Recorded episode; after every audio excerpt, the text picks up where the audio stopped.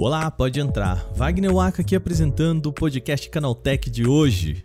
Nesse feriado, a gente tem um programa muito especial. Eu tive a chance no domingo de sentar por quase uma hora com Orkut Bill Cockton, também conhecido como o criador da rede social mais amada do Brasil. O executivo veio para Campus Party e aceitou conversar comigo no hall do hotel onde ele está hospedado por aqui.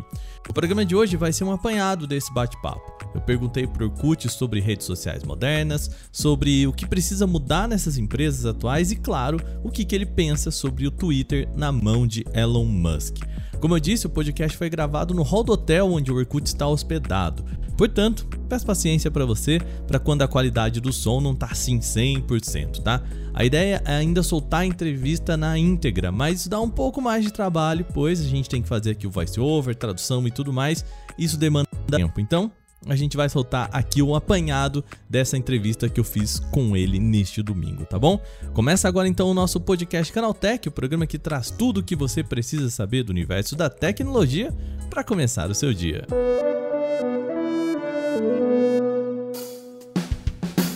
Olá, seja bem-vindo e bem-vinda ao podcast Canaltech, o nosso programa diário que atualiza você das discussões mais relevantes do mundo da tecnologia.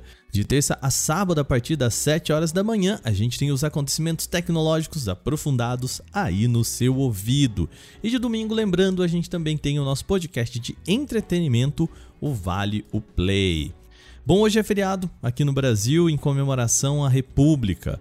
Pois bem, excepcionalmente, dessa vez a gente não vai ter um podcast também no feriado, tá bom? A minha ideia era soltar dois programas, mas a produção da entrevista com o Orkut tomou mais tempo do que o previsto, então esse podcast volta só na quinta-feira com episódio novo, tá bom? E nós seguimos com a campanha de você mandar esse podcast para mais um amigo ou amiga que pode curtir o nosso programa. A campanha tem dado resultado e a gente continua com ela. Então, se você passou esse programa adiante ou recebeu esse programa de um amigo ou amiga, manda pra gente lá em podcast@canaltech.com.br que a gente agradece por aqui, tá bom? Vamos lá aumentar essa audiência que tá bem legal isso. Sem mais então, vamos pro nosso programa de hoje.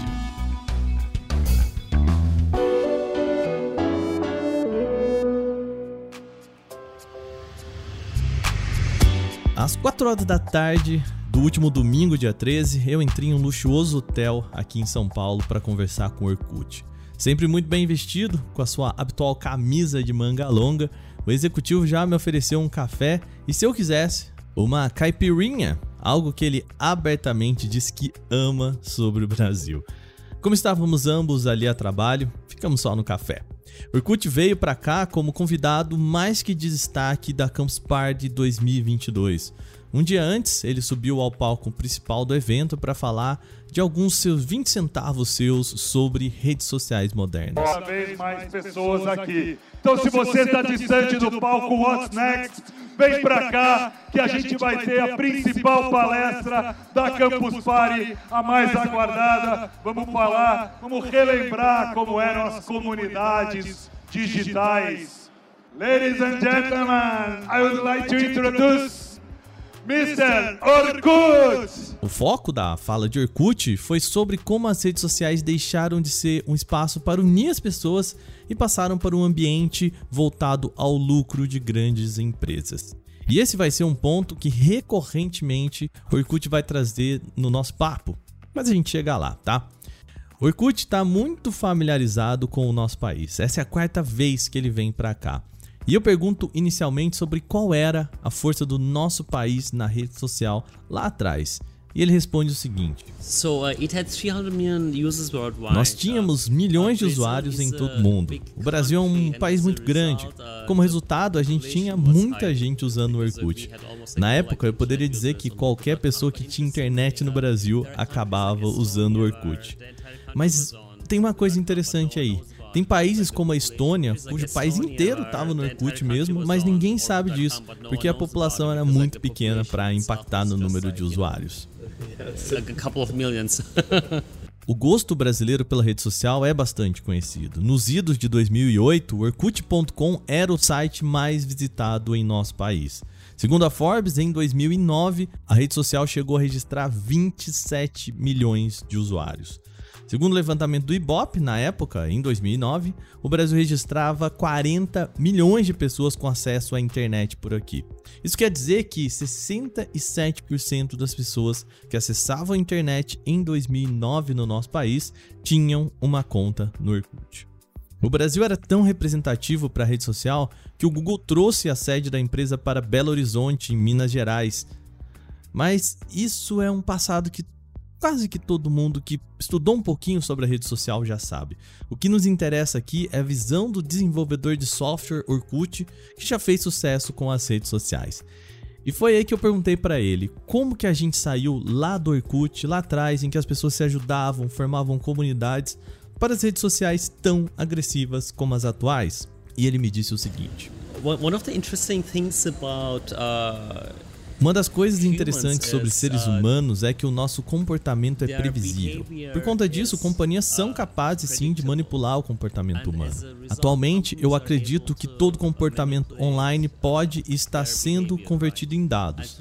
As companhias costumam construir modelos com os dados de todas as pessoas e usam esses modelos para prever comportamentos. Com isso, elas são capazes de manipular você e você nem percebe isso. Nas redes sociais, atualmente, há uma quantidade insana de tecnologia sendo usada. Por exemplo, machine learning, inteligência artificial, entre outras. E todas essas tecnologias poderosas criam os feeds que você fica descendo e descendo aí dia e noite. Então, é, é sobre como você otimiza esse algoritmo. Ele é só uma função, sabe? É fazer a proposta do algoritmo fazer as pessoas felizes. Ou seja, fazer o algoritmo unir as pessoas, empoderar a comunidade. Quando você faz isso, a experiência do usuário se torna outra. Se o propósito do algoritmo é fazer dinheiro, é fazer as pessoas gastarem tempo, clicarem em publicidade, então você encontra um tipo diferente de comportamento das pessoas. A ciência da computação é tão poderosa que pode manipular toda uma sociedade, governos, política, e isso, por um lado, é, é horrível Além disso, o que acontece com as redes sociais é que minorias estão nos separando com a sua influência em redes sociais. Há muita toxicidade e fake news hoje em dia, e isso está realmente acabando com a sociedade. Bom, de novo, o Orkut traz aqui a ideia de que o problema das redes sociais é que o algoritmo não é feito para que as pessoas sejam felizes, mas para gerar engajamento. Eu gosto desse pensamento, mas o engajamento é o que faz os anunciantes colocarem dinheiro nas plataformas. E aí eu devolvo para ele com a pergunta: Orkut, existe um caminho para que as redes sociais não passem por anúncios em seus modelos de negócio? E a resposta foi a seguinte: I I believe that uh, advertisement is actually uh, like beneficial for the user experience. For Eu acredito que publicidade é na verdade benéfica para a experiência do usuário. Por exemplo, se você procura por um produto, você pode receber a publicidade de algo em que você está realmente interessado. Por exemplo, marcas como Adidas, Havaianas patrocinam eventos de corrida porque isso cria uma comunidade de pessoas que gostam de correr. As pessoas gostam de conversar sobre as coisas que elas amam. Se você está assistindo ao La Casa de Papel na Netflix, você está interessado nisso. Aí, se você vira o anúncio de que uma nova temporada está chegando, isso é relevante para você, é positivo para a experiência dessa pessoa, para a experiência do usuário. Lá no Orkut a gente tinha muito pouca publicidade, mas quando a gente tinha, era realmente benéfica para o usuário, porque geralmente era algo direcionado para uma comunidade da qual você estaria participando. Você não tinha essa publicidade que a gente tem agora que está fazendo a experiência do usuário ficar pior. Eu acho que as companhias são muito gananciosas, sabe? Porque redes sociais são muito fáceis de monetizar. Só que elas ficam gananciosas sobre tentar monetizar demais e não pensam na experiência do usuário. E esse também é o motivo pelo qual eu acho que leva as pessoas a ter ansiedade, tristeza, solidão. Porque não é feito para unir as pessoas, não é feito para conectar as pessoas. As redes sociais são feitas para ganhar mais e mais dinheiro. To bring people together, it's not designed to connect people, it's just designed to make money. O Orkut tem um olhar bem otimista do que é uma rede social. O que ele diz é algo como: o usuário nasce bom, mas o que corrompe é a rede social, é o algoritmo. E é nesse ponto que a gente entra no assunto Elon Musk e o Twitter. Eu pergunto se é possível salvar a rede social e se Elon Musk é de fato a pessoa certa para cuidar dessa plataforma. Ele respondeu o seguinte: So when you have a, a social media service Quando você tem uma rede social que tem milhões de usuários, você tem que adicionar recursos e mudanças devagar. Muitas das vezes, apresentar isso para uma parcela muito, muito pequena, tipo 0,01% da sua base. E aí você mede qual é o impacto disso. É uma coisa que você aprende em qualquer lugar, em qualquer companhia de software. Com o Twitter, o Elon Musk fez todas essas mudanças drásticas sem nem mesmo testar. Ele simplesmente lançou. E eu acho que todas as mudanças que ele tem feito para o Twitter faz com que o Twitter fique muito pior que faz com que os anunciantes também comecem a sair. E é muito importante manter a comunidade viva e feliz. Um dos modos de fazer isso é garantir que você tenha a moderação no lugar certo. Uma das piores coisas que ele fez foi dizer: Ó, oh, nós temos liberdade de expressão, então não precisamos de moderação. Isso é maluco, pois você sempre precisa de moderadores para evitar conteúdos nocivos nas redes sociais. Um bom exemplo disso foi com o Instagram. Tinha uma série de conteúdos nocivos para meninas adolescentes, estimulando o suicídio. Os dados estão aí e você precisa garantir que tem as ferramentas necessárias e as pessoas certas para proteger a sua base de usuários. Principalmente quando você tem uma nova geração. Essa geração aí que eu chamo de geração smartphone, pois todo mundo ali tem um smartphone. Você tem que, que proteger essa geração do perigo. Não é apenas dizer, ah, mas é liberdade de expressão. A liberdade de expressão pode ser muito prejudicial dependendo de como a pessoa se expressa. Uh, free speech can be like very harmful depending on like what kind of like speech it is. Então a gente parte dessa fala dele para falar sobre o selo de verificação do Twitter. O Musk quer colocar o recurso como uma ferramenta paga e que permitiria qualquer pessoa a ganhar esse selo de verificação. O problema é que falta garantir que as contas que tenham esse selo foram de fato verificadas. Na última semana, a empresa farmacêutica Eli Lilly, que tem a patente da insulina, passou por um problemaço. Um perfil verificado com arroba Eli Lilly Co., usando a foto do logo oficial da companhia, tweetou dizendo que a insulina passaria a ser um medicamento gratuito. As ações da gigante então caíram 16% após essa publicação, o que fez o perfil oficial da empresa pedir desculpas pela informação errada divulgada. Pois é, o Orkut acredita que essa ideia de permitir que as pessoas possam se auto-verificar é interessante, mas não foi feito do modo correto. Uh, o selo de verificação certamente ajuda, pois se você está buscando, sei lá, a Taylor Swift ou a Adidas, você quer ter a garantia de que o perfil que representa essas marcas é esse com que você está falando. Eu acho também que os usuários por si só deveriam poder fazer essa verificação. Só que atualmente isso é muito difícil. Você precisa ter um critério elevado, ter muitos seguidores ou ter uma audiência. Você não pode ser verificado só com seu passaporte ou carteira de motorista. E eu acho que essa verificação deveria sim ser mais acessível e disponível. Só que você não pode cobrar por isso, colocar um valor nessa verificação.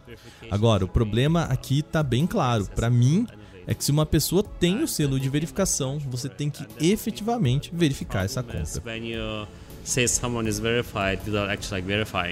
Um dos pontos que se discute sobre esse caso atualmente é a falta de legislação para evitar movimentos como o de Musk. Atualmente, apenas órgãos monetários, como a Comissão de Valores Mobiliários dos Estados Unidos, é que pode segurar as megalomanias do bilionário. E eu perguntei então por Kut se ele é a favor de uma regulamentação das redes sociais feita por governos. I mean, governments are, uh, Eu acredito que governos são imprevisíveis, sabe? Porque eles mudam, né? Olha as eleições no Brasil, nós temos agora um presidente entrando que é completamente diferente do anterior. Se um presidente tem o poder de tomar decisões sobre uma rede social, esse presidente poderia ser racista ou anti-LGBTQ, pode ser realmente nocivo com minorias. Temos alguns governos que são muito religiosos, outros que são nada religiosos. Então, por conta disso, eu acho que as empresas de mídia social precisam ter uma combinação de três coisas diferentes. A primeira é que precisa usar um algoritmo otimizado para moderação e fazer a moderação ficar mais fácil em escala massiva. E aí eu perguntei pro Porkut, mas esse algoritmo é aberto ou privado? Eles precisam ser privados, pois se for aberto, alguém vai se aproveitar disso. É uma questão de segurança. A segunda coisa que precisa ter é uma comunidade que ajuda na moderação, na qual você pode reportar conteúdos. Nós tínhamos isso no Orkut, você podia ticar ali os conteúdos nocivos e até fake news. E o terceiro ponto é que você precisa ter um time de moderação dentro da empresa capaz de tomar decisões. Há casos nos quais um post pode estar ali naquela linha do que é aceitável ou não, e as pessoas dentro da empresa precisam ter a capacidade de dizer se isso é ok ou não. E bom, tem aqueles casos que definitivamente não é ok.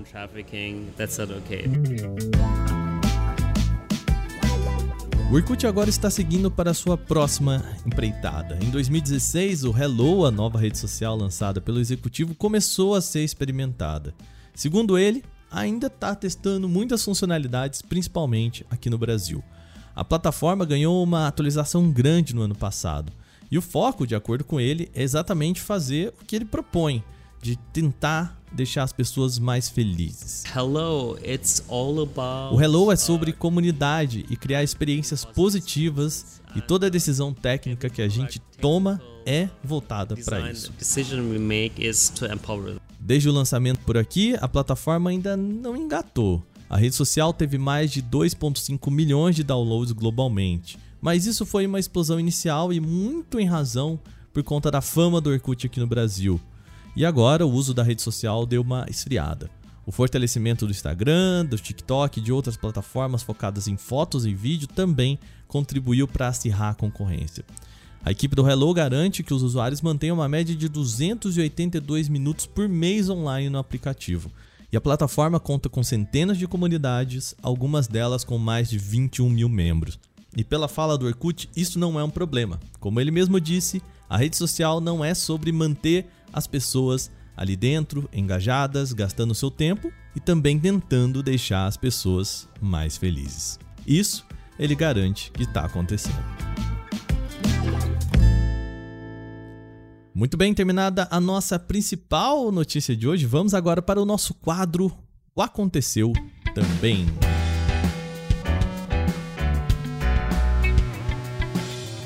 O Aconteceu Também é o quadro em que a gente fala das notícias também relevantes, mas que não geram uma discussão maior. Uma recente vaga de emprego listada pela Apple sugere que a empresa está projetando um headset de realidade mista que vai ser acompanhado por uma experiência em um mundo virtual tridimensional. As informações são da newsletter chamada Power On, do analista e repórter da Bloomberg Mark Gurman. A empresa procura um desenvolvedor de software com experiência em efeitos visuais e pipelines de ativos de jogos que possam criar conteúdo digital para ambientes de realidade aumentada e virtual. Pela descrição da vaga, a Apple espera que o novo funcionário ajude a construir uma plataforma para visualização de conteúdos em realidade virtual.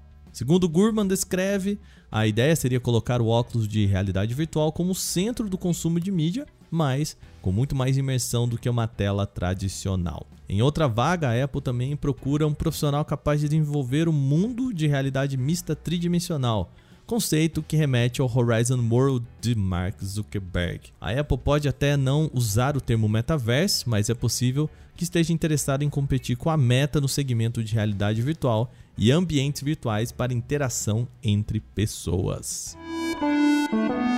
A Uber anunciou a chegada do chamado Uber Prioridade nas cidades de São Paulo e Rio de Janeiro.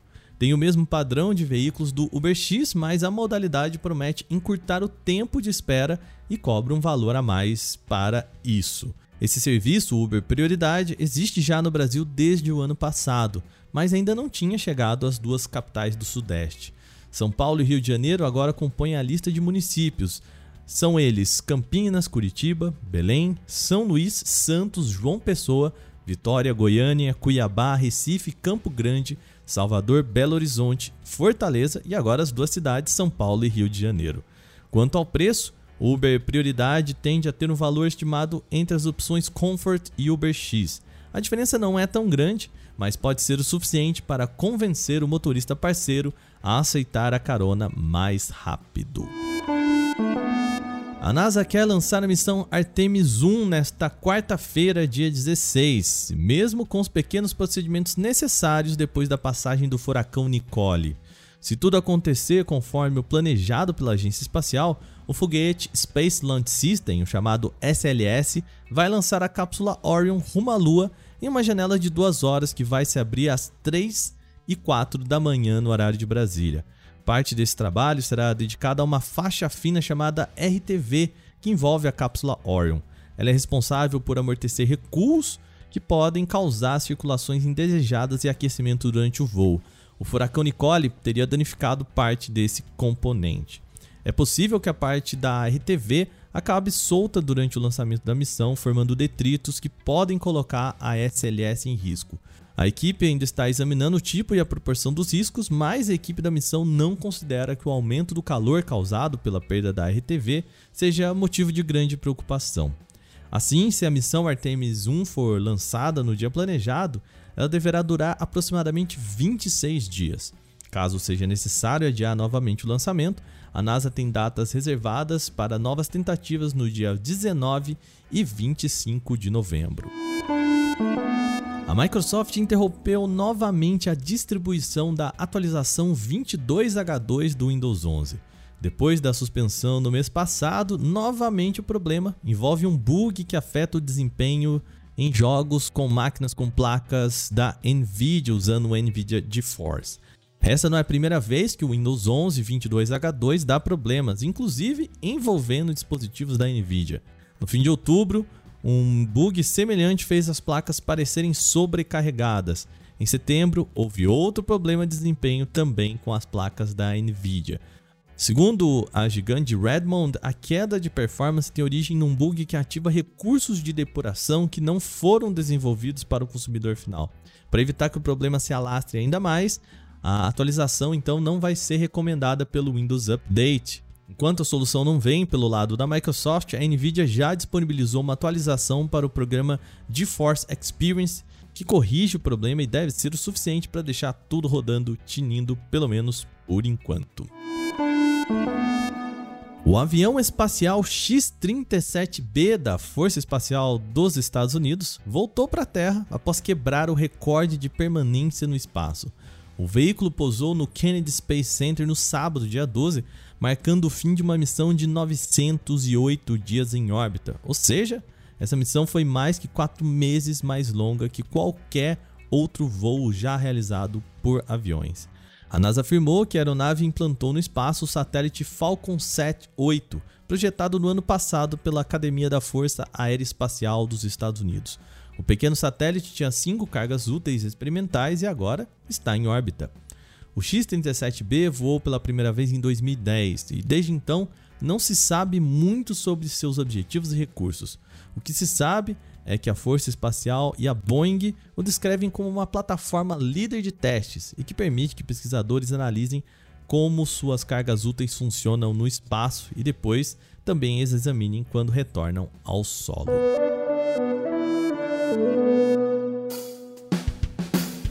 E com essas notícias, o nosso podcast Canaltech de hoje vai chegando ao fim. Lembre-se de seguir a gente e deixar aquela avaliação positiva em seu agregador de podcasts se você utiliza um. Lembrando, os dias da nossa publicação são de terça a sábado, sempre com episódio novo logo de manhã, às 7 horas, para acompanhar o seu café. E de domingo, nosso Vale, o Play, o nosso programa sobre entretenimento e cultura pop em geral. Esse episódio foi roteirizado, apresentado e editado por mim, Wagner Waka, com a coordenação de Patrícia Gnipper. E o nosso programa também contou com reportagens de Igor Almenara, Daniele Cassita e Douglas Siriaco. A revisão de áudio é da dupla Gabriel Rime e Mari Capetinga e a trilha sonora é uma criação de Guilherme Zomer. Um bom feriado para você aí que não tá trabalhando hoje e tá curtindo também. Lembrando, amanhã não tem programa. A gente volta na quinta-feira com mais um episódio do nosso podcast Canaltech, tá bom? Bom feriado para vocês. Até lá. Tchau, tchau.